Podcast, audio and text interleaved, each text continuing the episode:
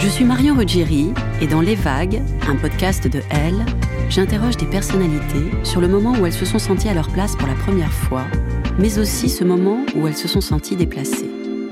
Je me rends chez elles ou dans un lieu cher à leurs yeux pour qu'elles me racontent ce jour fondateur où elles se sont dit ⁇ Là, je suis bien, je suis là où j'ai toujours voulu être, et c'est moi ⁇ Découvrez et écoutez les vagues, un mardi sur deux, sur toutes les plateformes de podcast. Bonne écoute Life is full of what ifs. Some awesome, like what if AI could fold your laundry? And some, well, less awesome, like what if you have unexpected medical costs? United Healthcare can help get you covered with Health Protector Guard fixed indemnity insurance plans. They supplement your primary plan to help you manage out of pocket costs. No deductibles, no enrollment periods, and especially no more what ifs. Visit uh1.com to find the Health Protector Guard plan for you. Ryan Reynolds here from Mint Mobile. With the price of just about everything going up during inflation, we thought we'd bring our prices down. So to help us, we brought in a reverse auctioneer, which is apparently a thing.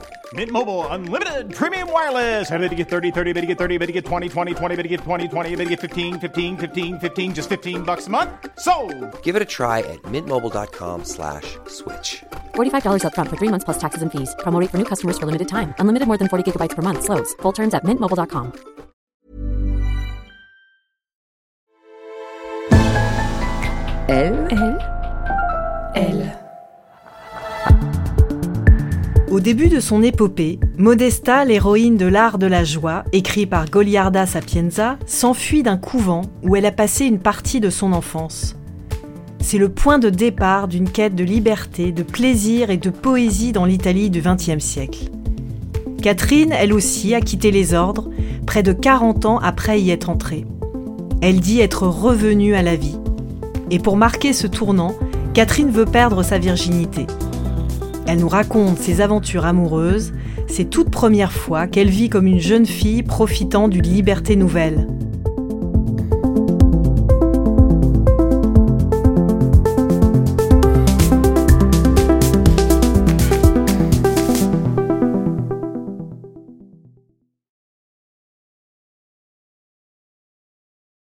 Je m'appelle Catherine Draveil, j'ai 71 ans aujourd'hui. Je suis née dans une famille de 10 enfants, je suis la quatrième. J'ai eu une immense soif de tendresse, j'avais envie de me marier, d'avoir des enfants.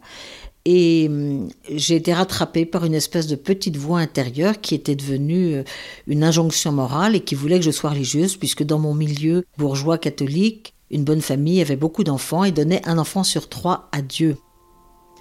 J'ai été rattrapée par cette petite voix qui fait que j'ai brisé mes désirs de tendresse les plus profonds et tous les autres désirs d'ailleurs. Et après quatre années de médecine, je suis donc rentrée dans un monastère.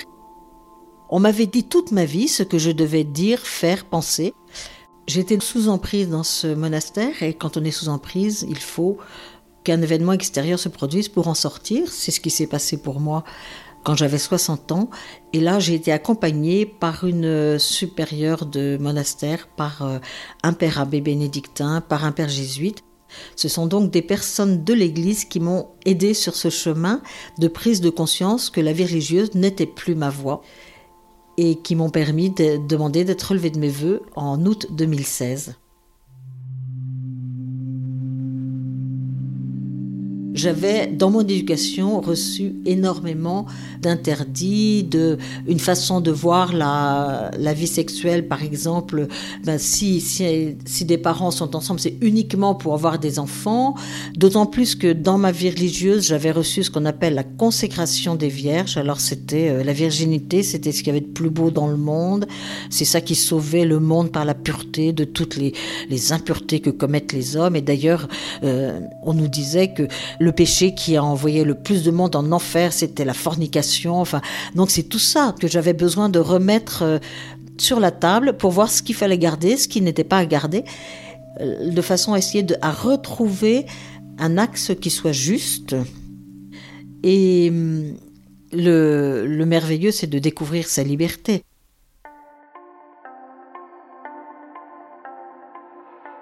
Et c'est à partir du moment où j'ai été relevée de mes voeux qu'il a fallu que je mette en œuvre cette liberté. euh, Et ça, au début, ça a été difficile. Mais ensuite, c'est ça qui m'a donné cette joie de toutes ces premières fois où j'ai décidé de... Je veux dire, par exemple, il n'y a pas si longtemps que ça, là, j'ai j'ai voulu essayer un peu de fumer de l'herbe pour voir ce que ça faisait. Bon, ça m'a rien fait, mais j'avais envie d'essayer, un peu comme une, adolescente qui tente toutes les expériences qu'elle a sous la main, de choisir soi-même euh, ses vacances, de choisir ses amis, de faire le choix de ses occupations, ben, d'être libre dans sa vie. Par contre, il a fallu que je fasse tout un chemin de construction dans la mesure où j'ai commencé à reprendre contact avec mon propre corps et avec ma féminité, bien sûr. Ce qui n'a pas été évident du premier coup. Un jour, une psychologue m'avait demandé de me dessiner et je n'ai dessiné que ma tête. Et elle m'a dit, mais vous avez des bras, des jambes, un corps, un corps de femme. Et je n'en avais pas encore repris conscience. Et ce désir de tendresse, il a mis quand même du temps à émerger. Ceci dit, lorsqu'une de mes cousines m'a proposé de rencontrer un homme qu'elle connaissait, qui était divorcé, elle s'était dit, ben, peut-être que ça pourrait, hum, ça pourrait matcher entre les deux, pour prendre un terme jeune. Euh, Bien sûr, j'ai dit oui tout de suite. Il m'a invité aux vacances de Toussaint à venir avec lui à la montagne. Et là, je savais que nous serions tous les deux tout seuls et qu'il il risquait de se passer quelque chose. Si bien que hum, une autre de mes cousines, quand je lui en ai parlé, m'a- m'avait dit, euh, en, tous les cas, Catherine, si tu as des questions à poser sur toutes ces, ces questions sexuelles, euh, n'hésite pas. On a passé deux heures au restaurant, je lui ai posé des tas de questions et, puis elle m'a donc accompagnée pour euh, m'acheter des dessous un petit peu sexy, là, pour euh, ma première rencontre. Bruno m'avait donc invité à aller avec lui passer une semaine euh, dans son appartement à Briançon. Et nous sommes arrivés un soir, bon, chacun dans notre chambre, et le lendemain matin, après le petit déjeuner, il m'a dit Catherine, euh, je vais prendre un bouquin, puis je vais aller euh, lire dans ma chambre. Et je lui ai répondu Mais attends, euh, donne-moi au moins un bouquin, que je m'embête pas toute seule, moi, dans la mienne. Et il m'a dit Bah, bah t'as qu'à venir avec moi dans la mienne. Bon, alors, mais là, c'est- étonnant comme j'ai trouvé ça tout à fait naturel. Je suis rentrée dans sa chambre et je commence à rentrer dans le lit tout habillée. Il me dit, mais attends, tu vas enlever tes, enlève tes affaires. Alors, j'enlève tout sauf les dessous. Je me glisse dans le lit et il commence euh, à me, à me caresser. Moi, j'apprends, euh, j'apprends à l'embrasser. Et puis, euh, et puis tout d'un coup, c'est ça, c'est l'expérience que j'ai faite, c'est c'était tellement simple et tellement naturel. Je me rappelle que j'ai déboutonné mon soutien-gorge, j'ai tout enlevé. en- Je me vois encore d'un geste envoyer tout promener en dehors du lit, me laisser faire, le laisser m'apprendre cette relation. Et je me rappelle très bien me dire intérieurement, mais tout ça pour ça C'est-à-dire, c'est tellement simple, c'est tellement naturel quand un homme et une femme sont ensemble et peuvent s'aimer. Voilà, c'est tout simple. Tous les, les oukases, les interdits que j'avais reçus euh, ont explosé. Il n'y avait plus rien. Et, euh, et ça a été quelque chose de merveilleux. Mais au bout de six mois, il m'a dit un jour, euh, ma Catherine, j'ai plus envie de te voir. euh, voilà, puis il a fini par m'annoncer qu'il allait épouser quelqu'un d'autre. Et, là, j'ai vécu mon premier chagrin d'amour comme, une adolescente. Euh, J'en ris maintenant, mais à l'époque, je suis vraiment tombée en dépression. Pas trop profonde, mais enfin quand même, une dépression qui, qui m'a menée à réfléchir quand même à cette situation et à, me rendre compte que d'une part, j'avais effectivement cette soif finalement de, de rencontrer quelqu'un et d'être aimée, et en même temps que je n'étais pas encore assez mûre dans, ma, dans mon chemin de vie, pas encore assez adulte, parce que ce Bruno qui était très gentil, qui me faisait des cadeaux, qui m'emmenait en vacances, était quand même très autoritaire.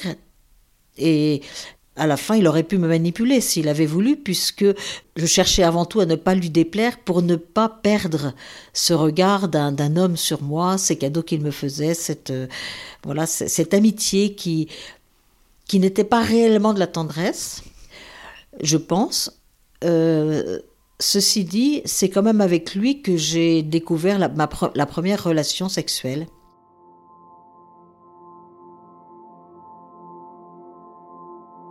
Je, finis de travailler euh, en 2017-2018. J'ai tous mes trimestres, puisqu'au monastère, elles avaient quand même cotisé pour mes trimestres. Et il faut que je prenne ma retraite et je décide de partir à Saint-Étienne où j'avais des amis. Pour la première fois de ma vie, j'ai un appartement que je loue, que je dois meubler. C'est la première fois que je suis seule, seule chez moi. Et tous mes amis me disent, tu vas voir, c'est formidable d'être seule, d'être chez soi, tu vas voir, c'est formidable. Ah oui, c'était très bien, sauf que j'étais seule. Et ça, j'ai eu beau avoir euh, beaucoup d'amis parce que je suis très relationnelle. Le soir, j'étais toute seule. Donc, euh, arrive le Covid et euh, mon frère m'invite à passer le, confinement chez lui. Je passe donc huit semaines chez lui, il y a sa femme, il y a ses trois enfants. Je vis donc dans cette vie de famille. Et quand, euh, après le Covid, je reviens à Saint-Étienne, là, la solitude m'explose au visage. Et euh, j'en parle à la psychologue qui me dit, écoutez, vous avez vécu 20 ans dans une famille de 10 enfants, vous avez vécu 40 ans dans une communauté, votre conscience a, pris un pli qui fait que ça m'étonne pas que vous n'arriviez pas à apprivoiser la solitude. Parce que j'avais essayé. Et là, la psychologue m'a fait prendre conscience que j'avais une envie, euh, une envie de ma volonté, voulait apprivoiser la solitude en me disant si je suis reste toute seule toute ma vie, il faut pas que ça me rende malheureuse. Euh, je lisais donc beaucoup, donc je pensais que par la volonté, j'arriverais à, à apprivoiser cette solitude eh bien, il y a un moment où elle m'a fait prendre conscience que quand vous avez un désir profond qui est vraiment euh, plus profond de votre, j'allais dire de votre corps, hein, même physiquement, vous avez beau essayer de, mentalement de faire tout ce que vous pouvez, ça n'est pas une question de volonté et que l'important c'est d'écouter son désir profond. Et ce jour-là, j'ai écouté mon désir profond et je me suis dit, ben, le moyen de trouver quelqu'un, c'est de m'inscrire sur un site et c'est ce que j'ai fait. Je fais plusieurs rencontres grâce à ce site, notamment en août, je crois, je, rencontre un, homme qui est gentil, qui n'habite pas très loin, qui va me, lui aussi me faire découvrir ma, ma féminité et qui va aussi me dire euh, bah, écoute, tu as passé 40 euh, ans dans un monastère, tu connais pas grand-chose, donc je vais t'aider, je vais te faire voyager. On va aller, on a passé une semaine dans tous les plus beaux villages d'Occitanie, là, Saint-Cirque-la-Popie, euh, Sainte-Eulalie, Collonges-la-Rouge. On est à l'hôtel. Enfin, pour moi, c'est un peu merveilleux. La seule chose, c'est qu'il me dit moi, je ne veux pas de vie de couple.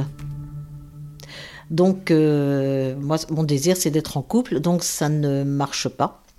Et c'est en décembre 2020 où je commence, alors je ne sais pas si c'est Yves ou moi, mais il y en a un qui envoie un like à l'autre. J'ai regardé son profil, je, trouvais qu'il avait un air d'immense bonté. On commence à faire connaissance. Yves m'a donc demandé si on pouvait se voir, et moi je n'attendais que ça. Je lui ai proposé de venir chez lui à Lyon et de prendre le train, c'était un, dimanche. Je me rappelle avoir pris le train tôt le matin, m'être bien apprêtée, d'ailleurs euh, maquillée et puis bien habillée. Et il m'avait donné rendez-vous à la gare Pardieu. Il m'a emmené chez lui. Ouh là là, c'était un beau quartier de, Lyon. J'avais toujours rêvé d'habiter Lyon. Il habite un, appartement au premier étage dans un quartier sympathique à deux pas du parc de la Tête d'Or. Tout ça, ça m'émerveillait. Euh, il m'a offert un apéritif. Ensuite, il m'a servi un tagine de poulet que j'ai trouvé délicieux.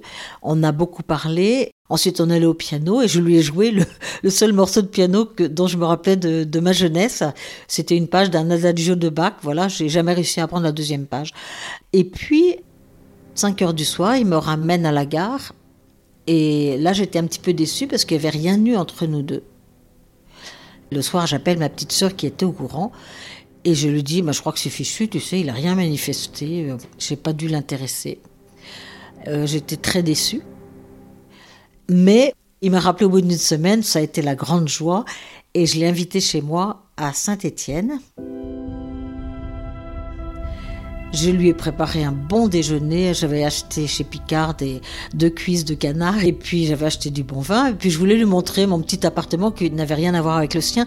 Mais moi, dans cette relation, euh, pour trouver quelqu'un, je trouvais tellement important que la personne me voit telle que je suis, dans, que ça soit authentique et vrai. Surtout pas, pas, pas d'histoire, euh, qu'on ne se fasse pas de fausses idées sur la personne. Et après le déjeuner, on s'est mis sur notre canapé, un joli canapé que j'avais acheté euh, peu de temps auparavant. Et là, on discutait, et puis j'ai eu envie de, me rapprocher de lui. À ce moment-là, il m'a pris dans ses bras, on s'est embrassé. On s'est embrassé pendant une heure, euh, vraiment avec une tendresse incroyable. Et une fois qu'on a arrêté, il m'a dit Mais tu sais, j'ai jamais fait ça avec ma femme avant. C'est la première fois que ça m'arrive à moi aussi. moi, bien sûr, c'était la première fois, c'était pas étonnant. Mais lui, il m'a dit C'est quand même incroyable, quoi. Et du coup, je suis repartie avec lui à Lyon et on a passé notre première nuit ensemble. De janvier à juin, on s'est vu tous les week-ends, toutes les vacances. Et en juin, il m'a demandé si je voulais venir habiter chez lui. Il m'a dit j'ai j'ai dégagé des étagères, j'ai prévu des choses. Est-ce que tu serais d'accord? Alors euh, j'ai tout de suite dit oui. Il m'a aidé à déménager, il m'a même aidé à faire le ménage dans l'appartement avant que je le rentre. Je me rappelle, il a fait les vitres, je trouvais, ça formidable. Et d'ailleurs, sur son site internet, il avait dit, je ne cherche pas quelqu'un qui puisse tenir mon appartement parce que ça, je sais le faire. Par contre, quelqu'un avec qui partager mes émotions de musical, les émotions de, de film, etc. Donc, euh, je suis arrivée chez lui. Mon déménagement, mon déménagement, c'était euh, deux malles et, quatre, et cinq cartons. Hein. Mais quand on les a montés dans son appartement, je me rappelle, il m'a dit "Oh là là, mais c'est, ce sont les invasions barbares." Et il a ri, mais euh, je savais pas du tout que c'était un, titre de film, parce que ce qui s'est passé aussi, c'est que j'avais vu très peu de films. Donc, petit à petit, il m'a dit, mais il y a des tas de films qu'il faut que tu aies vus.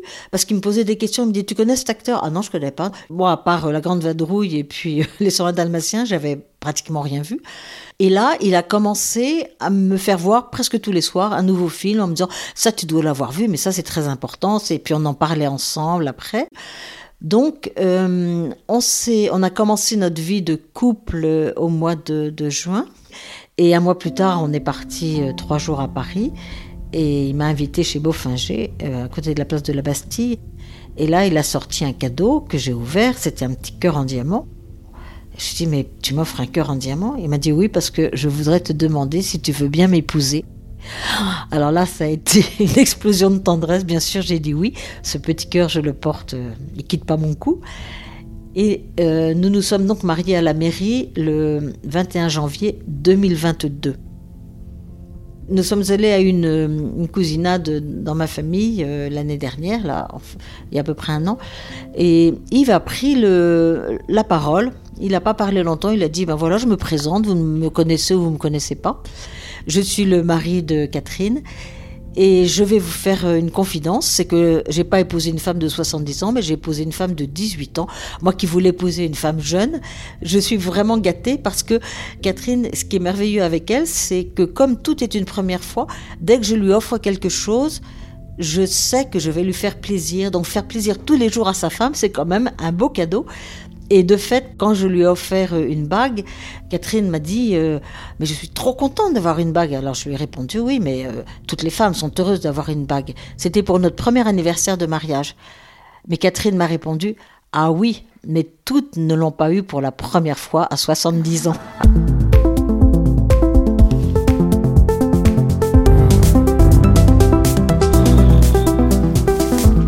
Cet épisode de Il était une première fois a été tourné par Julia Garcin. Théo Boulanger était à la réalisation et au mix. À bientôt!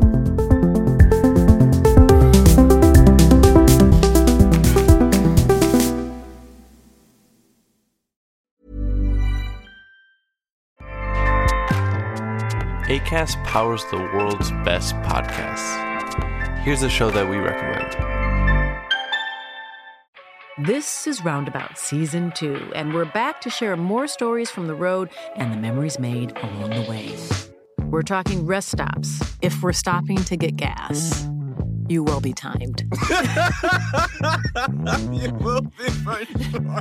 Misguided plans. I grew up in the city, so I have like, you know, a healthy fear of real extreme darkness. this was like wilderness. A lot of laughs. Y'all weird, but you, yeah, you, you were different. Like you were real different, bro. I can't really put my finger on it. And so much more. Just goes to show that unexpected yeah. things sometimes are the best when it comes to a road trip. Roundabout Season 2, presented by Nissan, is live now with new episodes rolling out every Thursday. Listen and subscribe wherever you get your podcasts.